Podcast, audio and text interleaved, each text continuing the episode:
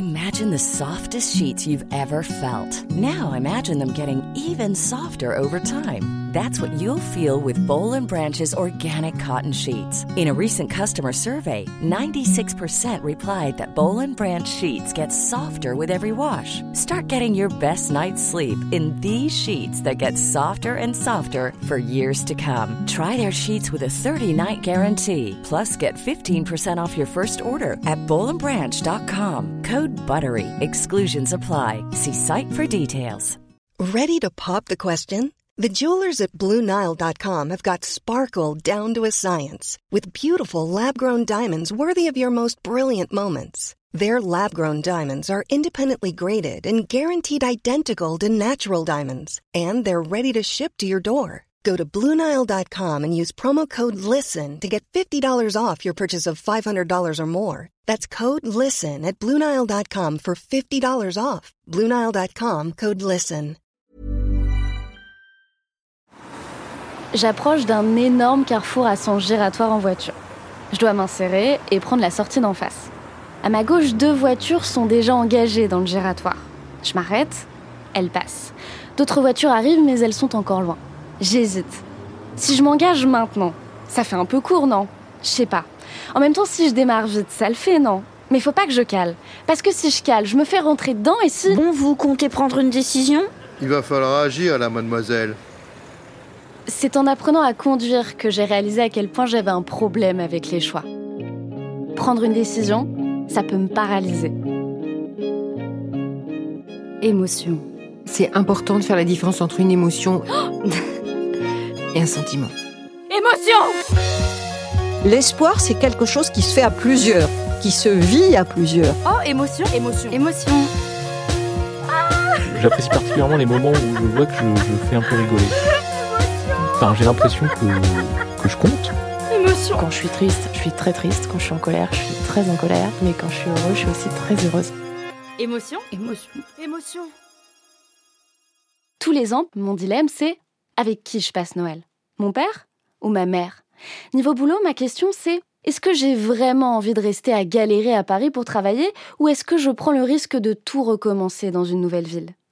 Et puis parfois, c'est juste j'envoie ou j'envoie pas de texto à cette personne que j'ai rencontrée en soirée. S'engager dans une relation amoureuse, faire des enfants, ne pas en faire, rester ou démissionner, on connaît tous des moments où l'on bute sur une décision, où l'on ne sait pas quoi choisir.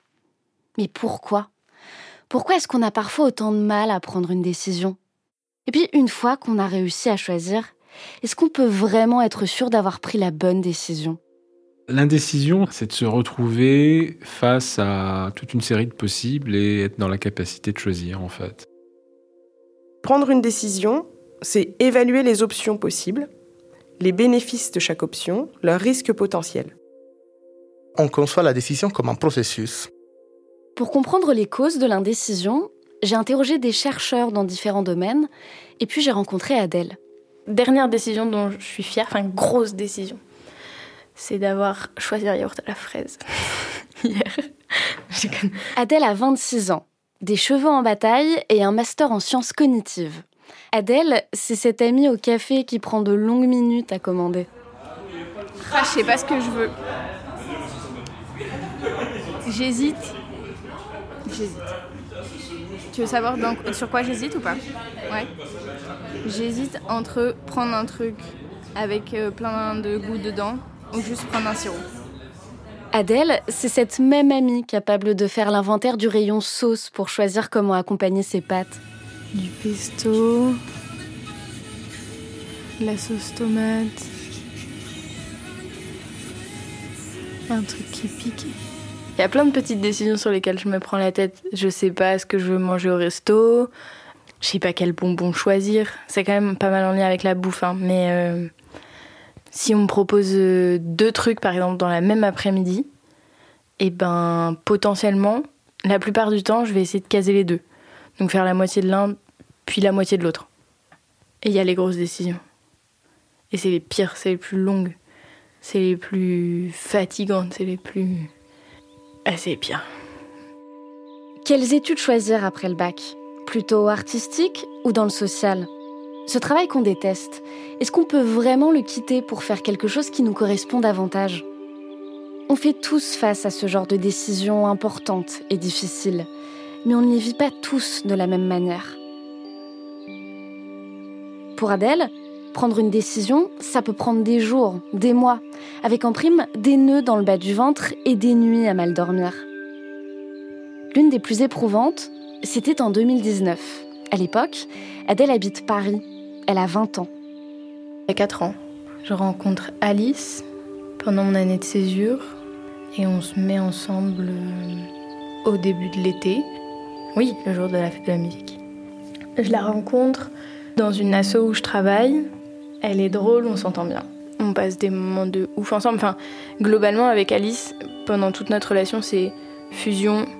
Euh, comment dire Genre, euh, fusion, on se repousse, fusion, on se repousse, fusion, on se repousse. Et les moments de fusion, ils sont euh, dingos. Enfin, c'est ouf ce qu'on vit ensemble.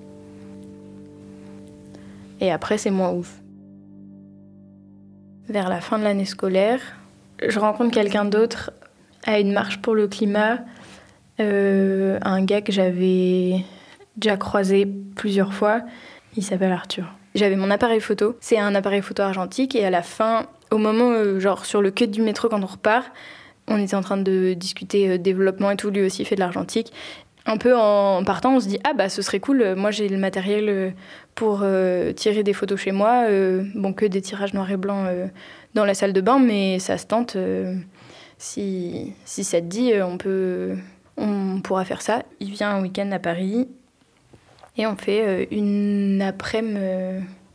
Enfin, en vrai, une fois qu'on est dans le noir, on se rend plus trop compte du temps qui passe, quoi. Mais on, je sais pas, on doit passer genre 5 heures à tirer des photos, quoi. Ce qui fait qu'Adèle rate son dernier métro. Alors elle reste dormir chez Arthur, et c'est là que ça se complique. Moi, je lui dis que j'ai une amoureuse et que j'ai envie d'être avec elle, quoi. Euh, je pense quand même qu'on dort pas hyper bien. Euh... Et en même temps, je sens bien que j'ai aussi envie. Enfin, je me sens attirée par lui et je vois qu'il est attiré par moi. Plus tard, on se recroise euh, à Paris. On en cause entre les deux. Enfin, ça devient un sujet de discussion entre nous de bon, qu'est-ce qu'on fait avec ça, quoi. Arthur lui plaît. Il est attirant, il est charmant, et puis c'est simple entre eux. Alors Adèle a envie de creuser cette relation. Sauf qu'il y a toujours Alice dans sa vie. Et elle l'aime. Même si c'est vrai, c'est plus conflictuel depuis quelques mois, car elles vivent leur couple à distance. Autre problème, pour le moment, Adèle n'a pas prévenu Alice pour Arthur. Et ça, ça ne va pas pouvoir durer indéfiniment. Il va falloir prendre une décision. Prendre une décision, c'est évaluer les options possibles, les bénéfices de chaque option, leurs risques potentiels. Les bénéfices et risques pour soi comme pour autrui, et aussi à court ou à long terme. Marianne Habib est maîtresse de conférences en psychologie du développement cognitif à l'université Paris 8. Donc il y a différents processus qui rentrent en jeu pour pouvoir évaluer ces options. À la fois l'évaluation des probabilités, pouvoir estimer si ces bénéfices euh, sont très probables ou peu probables, si les risques sont très ou peu probables. Il faut aussi être capable de percevoir des risques, et il faut percevoir les risques à court terme ou à long terme. Si Adèle choisit Alice, elle choisit une femme qui l'inspire et qu'elle admire pour son militantisme. Si Adèle choisit Arthur, elle choisit un homme avec qui elle est complice, qui partage les mêmes centres d'intérêt et les mêmes études. Mais en choisissant l'un, elle se dit qu'elle fera forcément souffrir l'autre. Et ce risque est plus grand que tous les bénéfices qu'elle entrevoit. Alors très vite, Adèle a une idée. Une idée qui pourrait lui permettre d'équilibrer les bénéfices et les risques. Et si elle n'en choisissait aucun? Ou plutôt, et si elle restait avec les deux? Elle n'en ferait souffrir aucun et ne renoncerait pas à ce qu'elle aime chez ces deux personnes. En plus, elle a des amis qui sont dans ce type de relation non exclusive. Pourquoi ne pas essayer? Elle en parle d'abord à Arthur qui accepte rapidement cette proposition sans vraiment savoir dans quoi il s'embarque. Du côté d'Alice, Adèle sait que ce sera moins facile. Elle connaît sa position sur le sujet. Un week-end, elle part donc la rejoindre à Nantes pour lui annoncer non seulement sa rencontre avec Arthur, mais aussi son idée, vivre deux relations plutôt qu'une seule. En vrai, je suis hyper stressée, j'ai mal au ventre. Au moment où je vais prendre le train, enfin, je me souviens, je suis là, ok, ok.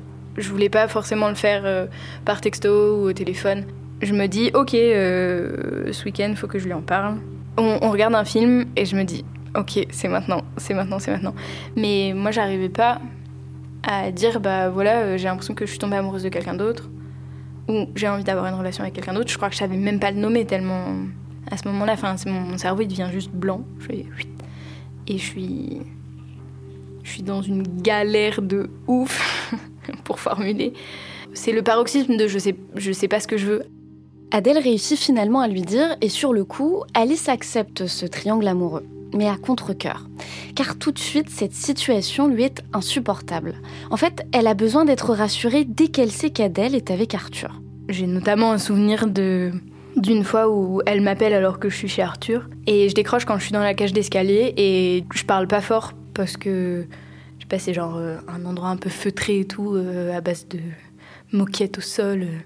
Enfin bref, je parle pas fort et elle me dit tout de suite t'es chez Arthur et je suis là. Ça me fout trop mal d'avoir à lui dire oui. Enfin de juste d'assumer la réalité qui est en train de se passer quoi. Cette situation le fait que j'assume pas et que je puisse pas juste dire clairement euh, oui je suis chez Arthur et pour autant euh, je t'aime ça ça la met vraiment en colère j'ai toujours peur de oui d'être une mauvaise personne qu'on me reproche ce que je fais j'aimerais bien qu'on me dise ben non ça va euh. mais en fait a posteriori ça me paraît pas possible de demander ça à quelqu'un enfin dans cette situation là ça, ça me paraît pas être une demande bah, légitime Adèle aurait besoin qu'Alice lui dise qu'elle a fait le bon choix. Et ça, ça fait partie de ce que Marianne Habib appelle le besoin d'approbation. On a besoin d'approbation parce que on a la sensation que c'est ce qui va nous permettre d'être mieux vus par autrui, d'appartenir à un groupe social. En fait, je crois que j'osais pas lui, lui dire ce que je voulais. Et du coup, je voulais presque que ce soit elle qui me dise euh, Bah oui, vas-y, vis cette, euh, vis cette relation avec cette autre personne. Quand on prend une décision, cela peut avoir un, impact pour soi-même, ça peut avoir un impact sur les autres, mais aussi pour l'image qu'on va donner de soi. On peut prendre des décisions parce qu'on a le sentiment que ce sera plus valorisé par le groupe. À l'inverse, le fait de prendre des décisions qui vont à l'encontre des normes sociales, ça peut contribuer à une moins bonne image, à donner une moins bonne image de soi-même auprès des autres. S'inscrire dans tel ou tel cursus, se rendre à une soirée alors qu'il fait moins 2 dehors et qu'on manque de sommeil. Combien de choix faisons-nous dans l'optique de satisfaire notre entourage? Parce qu'on croit que c'est ce qui est attendu par notre famille, nos amis, nos collègues, et parce qu'on s'imagine que cette décision, approuvée par les autres, nous permettra d'avoir une bonne image de nous-mêmes. C'est pour ça qu'Adèle choisit de continuer à la fois avec Arthur et avec Alice, pour pouvoir satisfaire leurs désirs à eux, et ainsi conserver une bonne image d'elle-même. Sauf que ce n'est pas du tout ce qu'il va se passer. J'arrive pas à gérer l'état dans lequel ça les met et l'état dans lequel moi ça me met. Enfin, moi, je me sens hyper coupable de vivre ça et de faire vivre ça à des gens. Enfin, en fait, j'ai l'impression que hum, ils ont pas forcément accepté de bon cœur. Au bout d'un moment, je me, je me dis euh, que c'est plus tenable. C'est à partir de là où je me dis, bah ok, quelle décision est-ce que je fais, est-ce que je prends? Et je fais un peu euh, les trois scénarios de me dire, bah soit je quitte Alice, soit je quitte Arthur, soit je quitte les deux. Je suis vraiment, euh, pour le coup, incapable de me projeter dans un choix ou dans l'autre. Enfin, si, en fait, à chaque fois que je me projette, en vrai, je me dis pas, je vais rester avec telle ou telle personne, c'est je vais quitter telle ou telle personne. Quitter telle ou telle personne. C'est fou ça. Est-ce que vous aussi, vous avez l'impression de toujours vous préoccuper des conséquences négatives de vos décisions? Bonjour. Bonjour. Stéphane. Enchanté. Enchantée, Louise. À l'École normale supérieure de Paris, le chercheur en neurosciences Stefano Palminteri étudie les biais cognitifs dans les processus de prise de décision chez l'adulte. Par exemple, se concentrer davantage sur les risques que sur les bénéfices de ces décisions. C'est ce qui s'appelle l'aversion aux pertes. Il y a eu beaucoup d'études qui ont montré que dans un certain type de situations expérimentales, euh, pas forcément dans toutes, mais dans une grande majorité, en quelque sorte, on souffre ou on manifeste un phénomène qui s'appelle aversion aux pertes.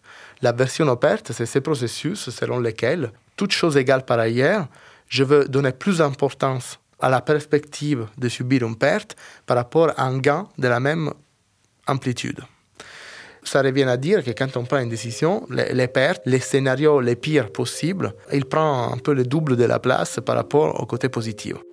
Prenons un cas concret. Vous faites les magasins, vous avez un budget limité. Soit vous prenez cette robe verte qui vous va extrêmement bien au teint, soit vous optez pour ce jean qui vous fait les plus belles fesses du monde.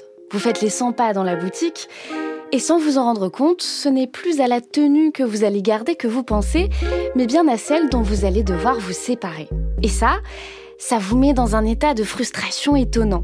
La question c'est pourquoi? Pourquoi est-ce qu'on se concentre sur le négatif quand on est sur le point de prendre une décision? Alors qu'au départ, la décision est censée être agréable à prendre, en l'occurrence, repartir avec un nouveau vêtement. Le pourquoi de ça, il peut être retrouvé encore une fois, par exemple, en réfléchissant aux origines euh, ancestrales évolutionnaires de l'être humain. Parce qu'avant d'être des victimes de la mode, nous étions des chasseurs-cueilleurs. Il faut savoir que l'évolution biologique du cerveau humain s'étend sur plusieurs centaines de milliers d'années. Et il y a 100 000 ans, une mauvaise décision pouvait nous mener tout droit dans la gueule d'un prédateur affamé. Ce qui comptait à l'époque, c'était d'établir la meilleure stratégie pour s'approcher du gibier en risquant le moins possible sa vie. Il fallait donc avoir conscience des dangers potentiels pour pouvoir les contourner c'est vraiment euh, l'écho d'une stratégie ancestrale de notre cerveau qui essaye de faire en sorte d'éviter les pires. Pourquoi? Parce que les pires, ça peut avoir des conséquences dans lesquelles on ne peut plus revenir en arrière. Et c'est ce qu'on appelle vraiment la version aux pertes, la version aux choses négatives. Alors, bien sûr, même s'il y a des situations dans lesquelles cette surpondération euh, du négatif peut être vue comme optimale, voire souhaitable, dans plein de situations, ça peut devenir paralysante. C'est ce qu'il se passe pour Adèle. Les potentielles conséquences négatives de ses choix, rendre Alice ou Arthur malheureux, la paralysent quand elle s'imagine quitter l'une ou l'autre. À chaque fois que que j'imagine ça, j'arrive pas du tout à me poser et à me dire ok moi qu'est-ce que je veux? Il y a un espèce de truc où je prends la perspective de l'un, ensuite je prends la perspective de l'autre.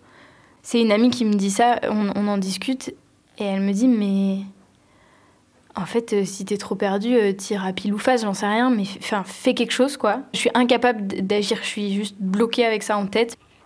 Pour l'avoir expérimenté, c'est pas si mal ce conseil de tirer à pile ou face pour choisir. Prenez une pièce. Choisissez pile, par exemple.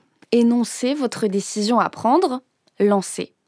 Si vous ressentez une déception devant le résultat donné par la pièce, c'est sans doute que vous vouliez l'inverse. Ça, ça peut peut-être vous aider à réaliser votre préférence pour une option plutôt qu'une autre. Quand on n'a pas vraiment une très forte préférence d'une option par rapport à l'autre, et souvent, ça c'est le cas, par exemple, quand on est confronté à des options nouvelles. Déjà, on va avoir vachement du mal à l'évaluer parce qu'on n'a aucune expérience passée pour pouvoir attacher des valeurs. Ensuite, Stefano Palminteri m'explique que dans notre cerveau, le cortex préfrontal est le siège de la décision. Selon une étude parue en 2022 menée par des chercheurs de l'Institut du cerveau et de la moelle épinière à Paris, une prise de décision est le résultat d'un compromis entre deux modules de notre cortex préfrontal. L'un qui gère la confiance en notre propre jugement, l'autre qui coordonne la délibération et le moment où on arrête notre choix. Selon le neuroscientifique, on peut voir le processus de prise de décision comme une sorte de compétition entre ces deux mécanismes. Comme si on avait une voix qui nous disait Attends, on n'est pas sûr, et qu'une autre voix répondait Bien sûr que si, on est sûr, jusqu'à ce que l'une des deux ait le dessus. Comme une sorte de compétition entre A et B, mais en fait, oh, il y a aussi un système qui est en train d'inhiber notamment les parties motrices de notre cerveau qui dit en gros, bon, pour l'instant, personne ne bouge tant qu'on n'a pas consensus sur quelle est la meilleure option à prendre. Quand on se sent paralysé, c'est parce que ces deux modules ne trouvent pas de terrain d'entente. C'est là que Stefano Palminteri m'explique pourquoi certaines personnes arrivent à prendre des décisions plus rapidement que d'autres. Des fois, même si les deux options elles sont pas très différentes, il y a des processus cognitifs qui vont un petit peu artificiellement augmenter, si vous voulez, l'importance d'une des deux options. Parmi ces processus cognitifs, il y a le biais de surconfiance. Ce biais ne nous affecte pas tous de la même manière et il ne nous fait pas forcément prendre les bonnes décisions. Il entraîne un excès d'optimisme ou encore une surestimation de nos capacités et cela nous permet de décider plus vite. La confiance en soi, le besoin d'approbation, ces facteurs individuels ont donc une incidence sur nos décisions. Mais j'ai le sentiment que nos décisions ne sont pas non plus facilitées par la société dans laquelle nous vivons. Une société où il faut absolument s'accomplir. S'accomplir dans le travail, s'accomplir dans le couple, s'accomplir dans sa maternité ou sa paternité. Et pour réaliser tout ça, il faut prendre les bonnes décisions. Il y a une pression qui peut être très forte sur le fait d'avoir choisi la mauvaise voie et d'avoir raté sa vie. Rémi Oudguiri est sociologue. C'est aussi l'auteur du livre Ces adultes qui ne grandiront jamais, petite sociologie des grands enfants, paru aux éditions Arquet en 2017. C'est quelque chose qui est très contemporain parce qu'encore une fois, dans le passé, pas si lointain que ça, vous réussissiez votre vie si vous arriviez à continuer une œuvre qui était celle de votre famille, celle de votre corporation professionnelle. Si vous êtes paysan, par exemple, vous voyez, vous, vous aviez une certaine fierté de poursuivre, etc. Enfin, il y avait. Aujourd'hui, on est dans des sociétés très individualiste où le sens de votre vie, c'est votre vie là maintenant. Dans une société comme la société française où pendant des, siècles et des siècles, le christianisme a été extrêmement puissant et influent, c'était pas grave d'échouer. Il n'y avait pas de pression à, l'échec, puisque de toute façon, même si vous échouez là, vous réussissez dans l'au-delà. Vous voyez ce que je veux dire? Aujourd'hui, l'incroyance est quand même dominante dans notre pays. Et donc, la pression pour réussir sa vie, elle est d'autant plus forte, puisque vous n'avez qu'une seule vie. Autrement dit, plus le temps passe et plus vous avez le sentiment de ne pas être l'auteur de votre vie, et plus le poids est ressenti fortement parce que, de toute façon, il n'y aura pas de, aura pas de, joker. Pas de joker. Quand on choisit, on renonce définitivement à quelque chose, à quelqu'un. C'est ça qui rend le choix terrible. Si Adèle Alice, finit les longues conversations avec elle pendant des heures à se raconter ses journées, à refaire le monde. Si Adèle quitte Arthur, terminer les balades sur les quais ou les soirées improvisées. Renoncer est difficile, surtout dans la société de consommation. Parce que la société de consommation euh, vous promet en permanence euh, des, nouvelles, euh, des nouvelles expériences, des nouveaux objets, des nouveaux symboles, de nouveaux plaisirs. Et c'est difficile de, se dire, bon, bah, je vais prendre juste ça et je m'arrête là. D'autant plus que la société de consommation fonctionne selon le principe qu'il faut toujours consommer des choses nouvelles.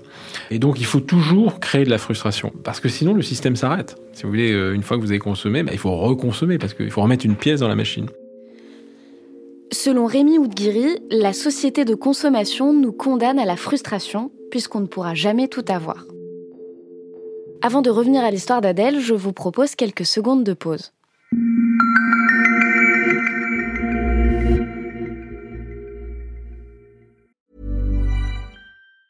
There's never been a faster or easier way to start your weight loss journey than with PlushCare. PlushCare accepts most insurance plans and gives you online access to board-certified physicians who can prescribe FDA-approved weight loss medications like Wigovi and Zepbound for those who qualify. Take charge of your health and speak with a board-certified physician about a weight loss plan that's right for you. Get started today at plushcare.com slash weight loss. That's plushcare.com slash weight loss.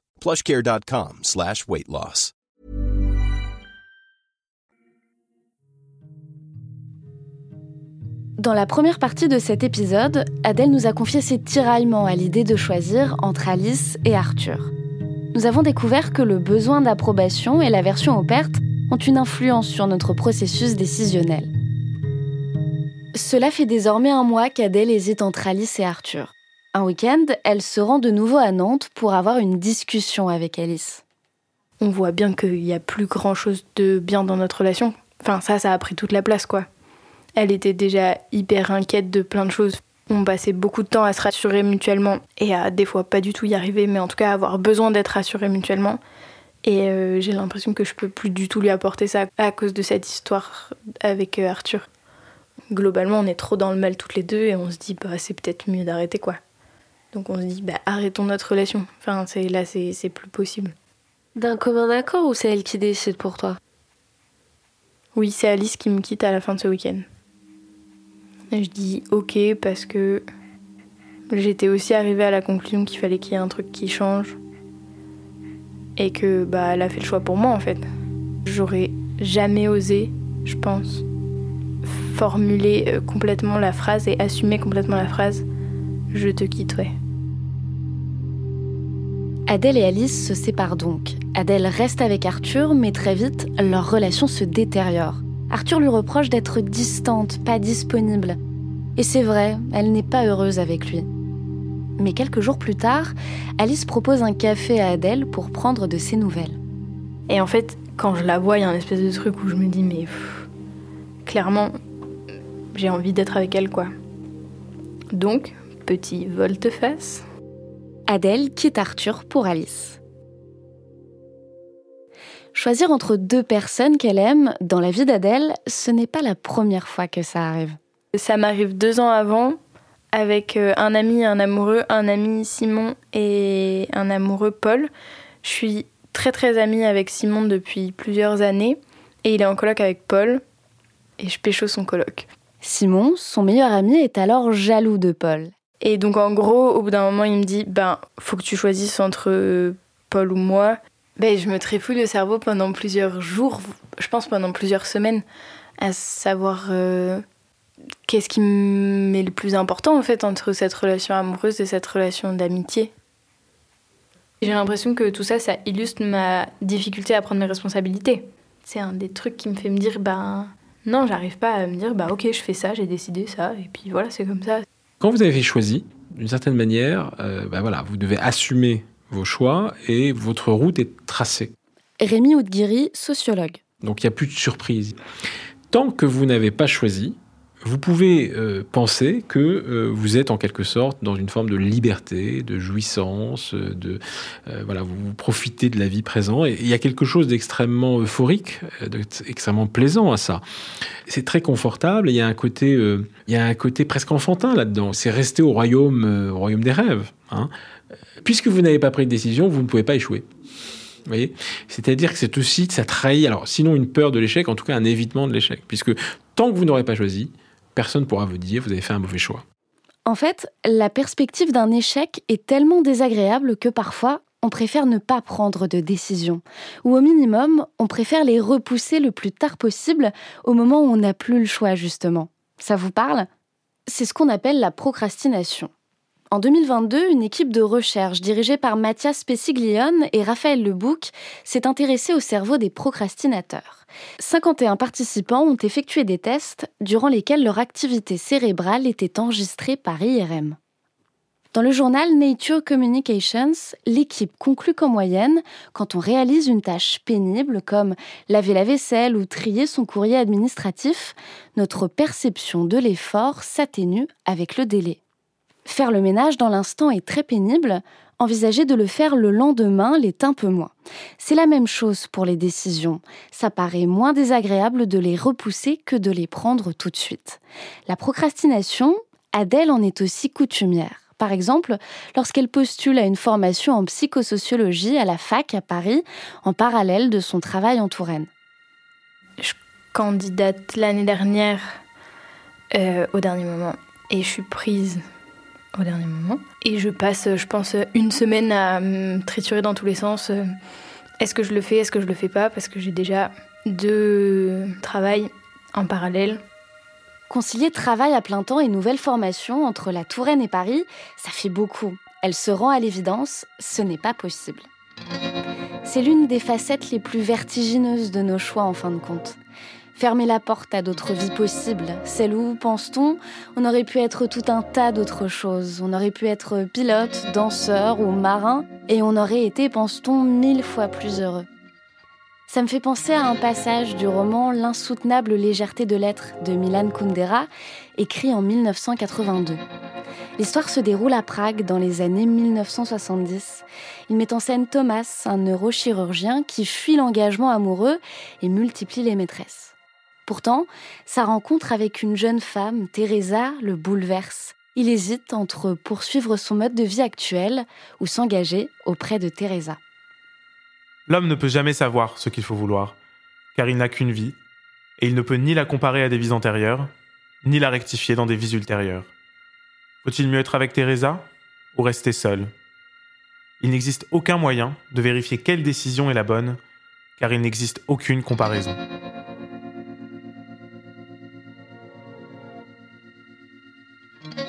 Nous avons beau imaginer sans cesse la tournure qu'aurait pu prendre notre vie si nous avions agi différemment, il est en réalité impossible de savoir à quoi aurait mené un autre choix.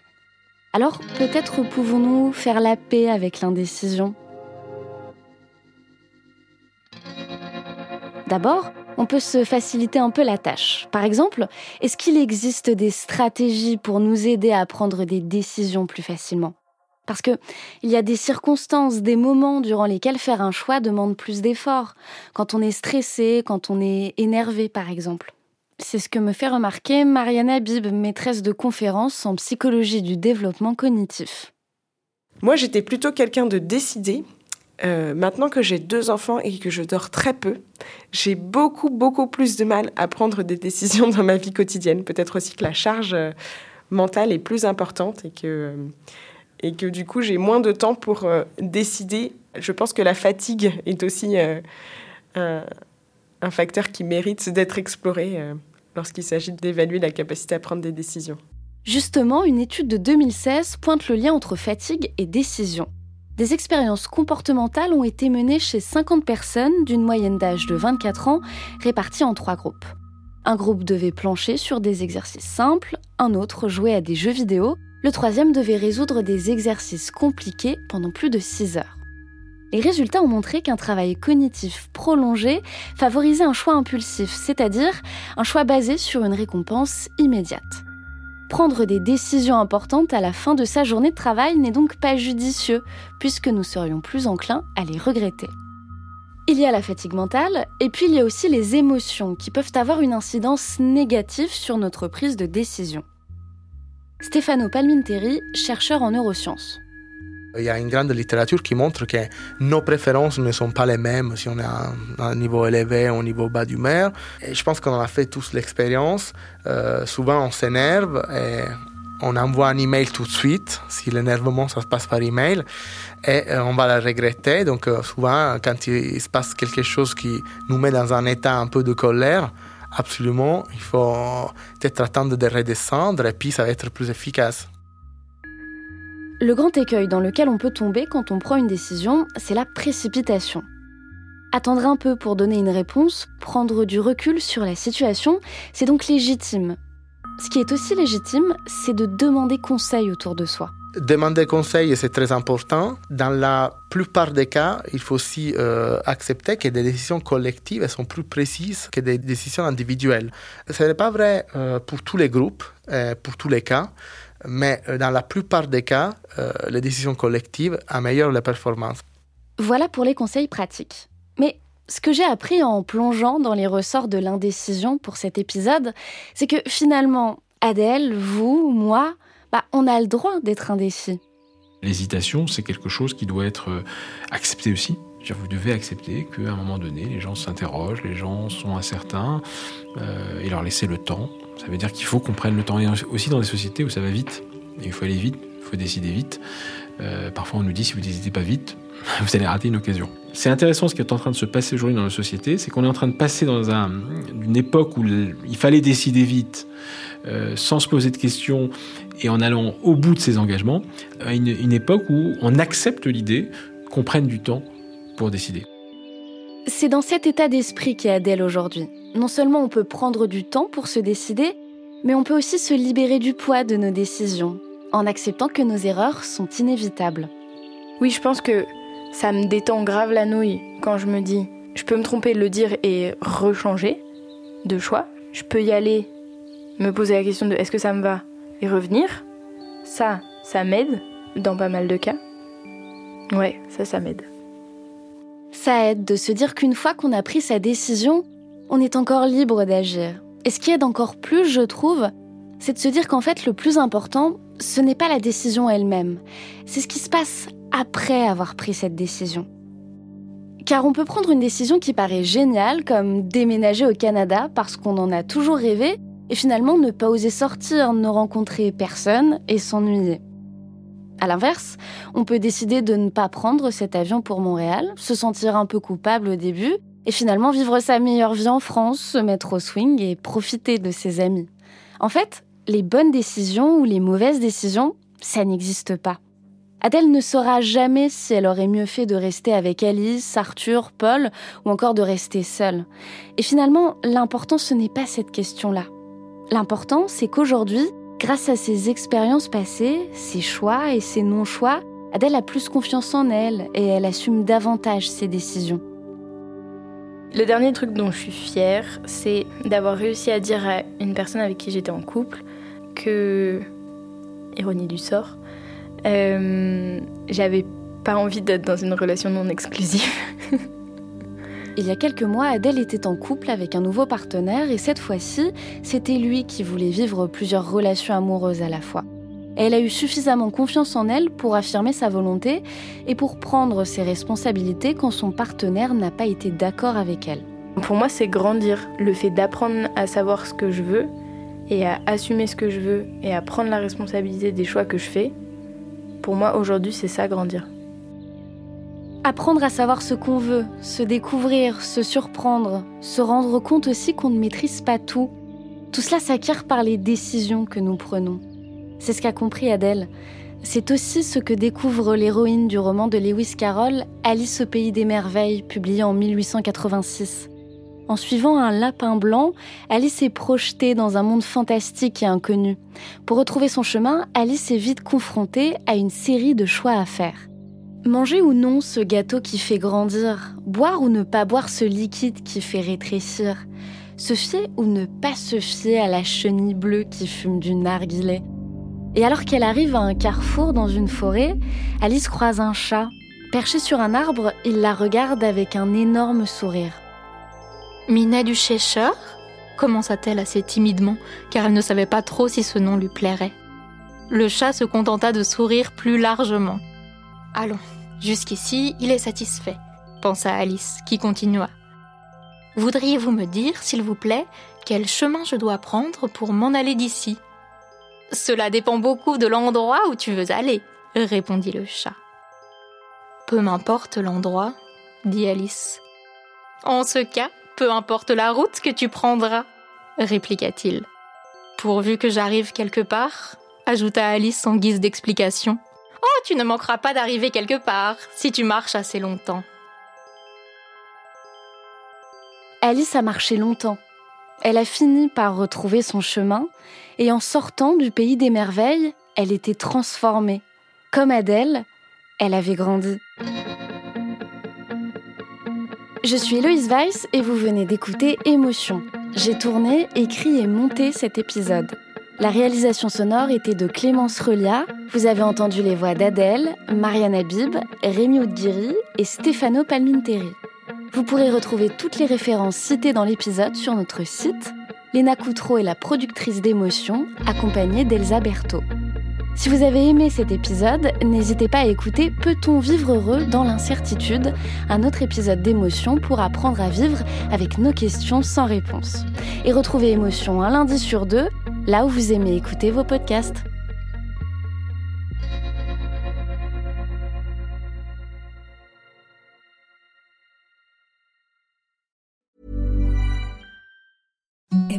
The softest sheets you've ever felt. Now imagine them getting even softer over time. That's what you'll feel with Bowl and Branch's organic cotton sheets. In a recent customer survey, 96% replied that Bowl and Branch sheets get softer with every wash. Start getting your best night's sleep in these sheets that get softer and softer for years to come. Try their sheets with a 30-night guarantee. Plus, get 15% off your first order at bowlandbranch.com. Code BUTTERY. Exclusions apply. See site for details. This message comes from BOF sponsor eBay. You'll know real when you get it. It'll say eBay Authenticity Guarantee. And you'll feel it. Maybe it's a head turning handbag, a watch that says it all, jewelry that makes you look like the gem, or sneakers and streetwear so fresh every step feels fly. eBay gets it. So look for the blue check mark next to that thing you love and be confident that every inch, stitch, sole, and logo is checked by experts. With eBay Authenticity Guarantee, you can trust that feeling of real is always in reach. Ensure your next purchase is the real deal. Visit eBay.com for terms.